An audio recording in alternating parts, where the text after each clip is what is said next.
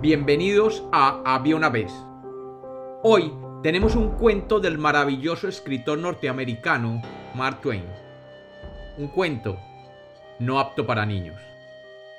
Bienvenidos de nuevo a Había una vez. Espero que lo disfruten. Había una vez.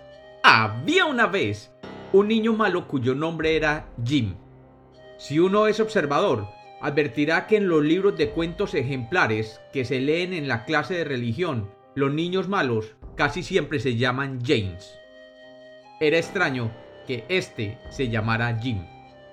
Pero, ¿qué le vamos a hacer? Si así era.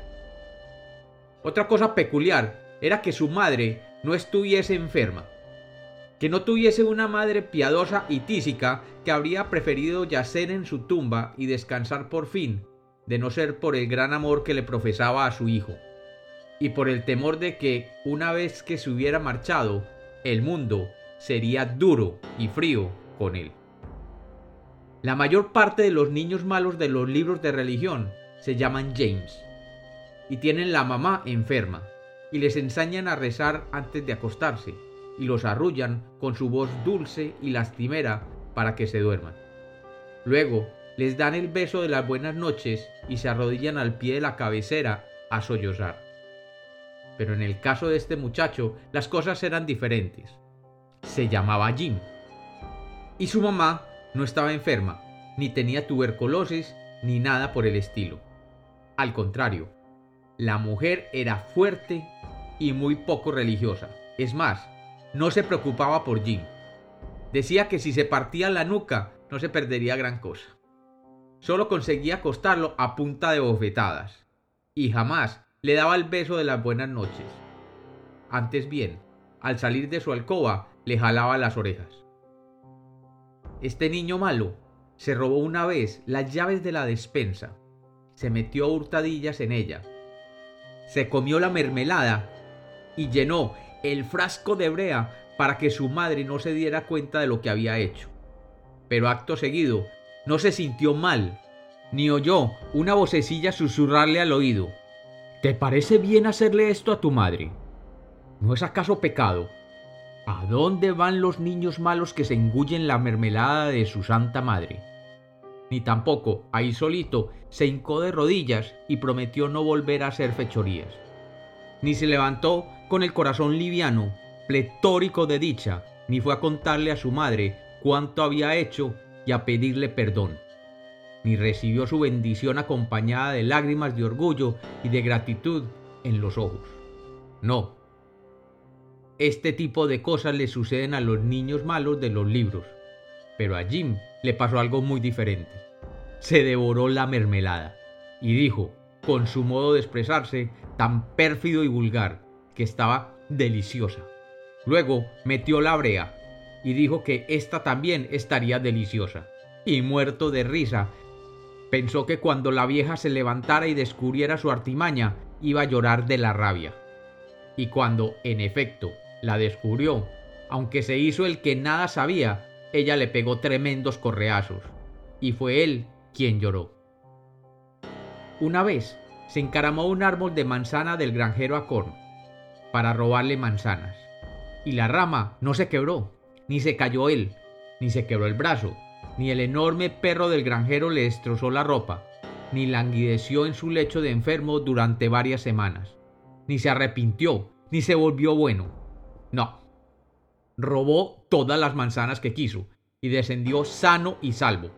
Se quedó esperando al cachorro y cuando éste lo atacó, le pegó un ladrillazo. Qué raro. Nada así acontece en esos libros sentimentales de lomos jaspeados e ilustraciones de hombres en levitas, sombreros de copa y pantalones muy cortos, y de mujeres con vestidos que tienen la cintura debajo de los brazos, que no se ponen aros en el miriñaque. Nada parecido a lo que ocurre en los libros de la clase de religión. Una vez le robó el cortaplumas al profesor, y temiendo ser descubierto y castigado, se lo metió en la gorra a George Wilson, el pobre hijo de la viuda Wilson, el niño sanote, el niño bueno del pueblo, el que siempre obedecía a su madre, el que jamás decía una mentira, al que le encantaba estudiar y le fascinaban las clases de religión de los domingos. Y cuando se le cayó la navaja de la gorra y el pobre George agachó la cabeza y se sonrojó, como sintiéndose culpable, y el maestro ofendido lo acusó de robo, y ya había dejado caer la vara de castigo sobre sus hombros temblorosos, no apareció de pronto un juez de paz de peluca blanca, para pasmo de todos que dijera indignado, No castigue usted a este noble muchacho, aquel, aquel es el solapado culpable. Pasaba yo junto a la puerta del colegio en el recreo, y aunque nadie me vio, yo sí fui testigo del robo. Y así, a Jim.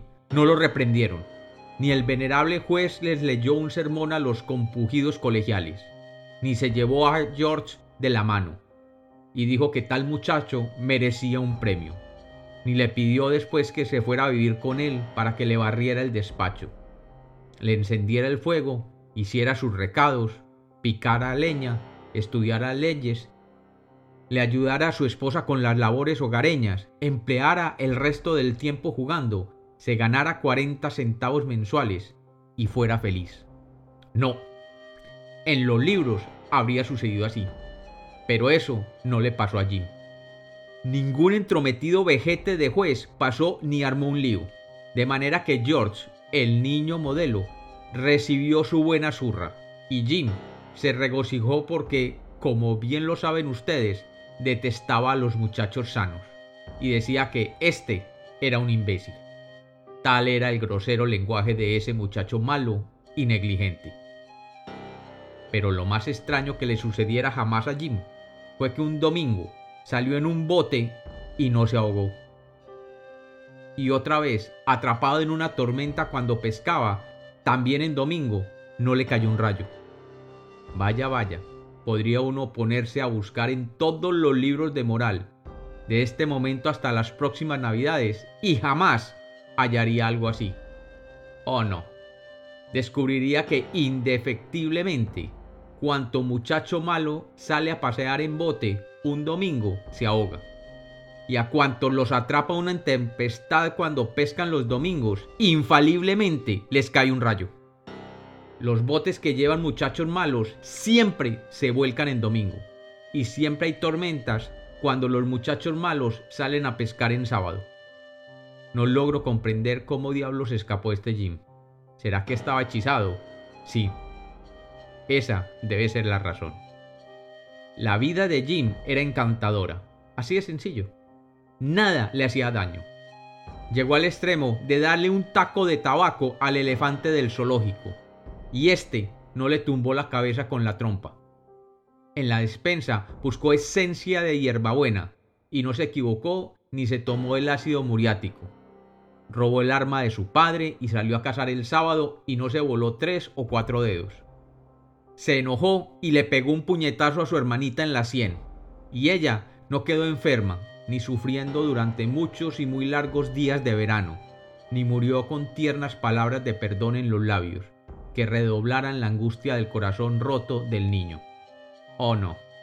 La niña recuperó su salud. Al cabo del tiempo, Jim escapó y se hizo a la mar.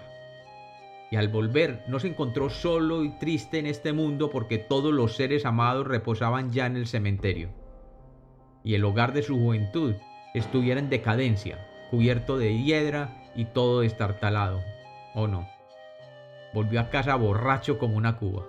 Y lo primero que le tocó hacer fue presentarse a la comisaría. Con el paso del tiempo, se hizo mayor y se casó. Tuvo una familia numerosa.